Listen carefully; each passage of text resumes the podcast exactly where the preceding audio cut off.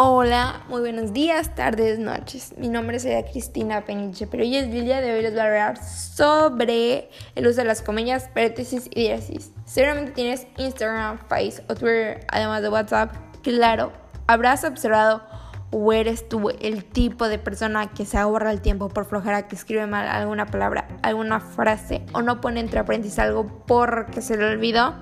Mm, mm, mm, te pregunto, ¿crees que esto te llega a perjudicar en tu vida laboral, escolar o diaria? Quizá por la costumbre de la práctica de esta escritura al momento de entregar trabajos como ensayos, resúmenes o algún documento hayas cometido el error de hacerlo también en estas actividades en las cuales tu calificación haya salido baja por tu mala ortografía o te hayan regañado en el trabajo. Bueno, espero que este podcast te ayude a saber algunas cositas para que ya no tengas problemas al escribir. Además, te invito a practicar la buena escritura incluso cuando chatees. Así no tendrás tantos problemas para que tu maestro no te baje 10 puntos que te van a servir en algún momento de este semestre. Primero hablar sobre los paréntesis.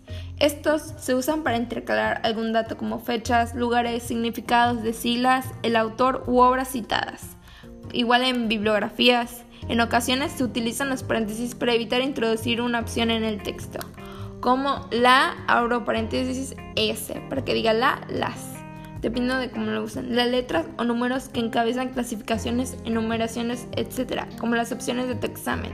Segundo, las comillas se usan para enmarcar la reproducción de citas textuales, para encerrar en las obras literarias de carácter narrativo los textos que producen de forma directa los pensamientos de los personajes. Para indicar una palabra o expresión es impropia, vulgar, procede de otra lengua o se utiliza irónicamente o con un sentido especial. La tercera y última, la que nadie sabe, la olvidada, la antigua, la que dejan a la orilla, la diéresis el signo ortográfico que se utiliza sobre la U, la sílaba we, wi, para indicar que dicha vocal debe pronunciarse. La diéresis es un signo ortográfico que está compuesto por dos puntos que se escriben horizontalmente sobre una vocal. Indica un sonido que debe pronunciarse sobre la letra afectada.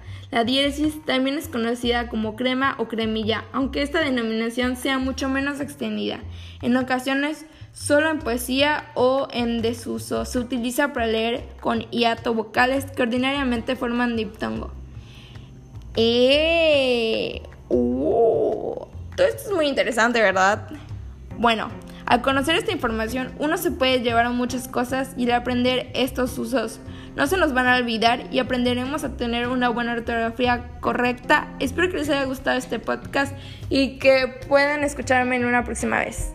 Los saludo cordialmente y hasta la próxima.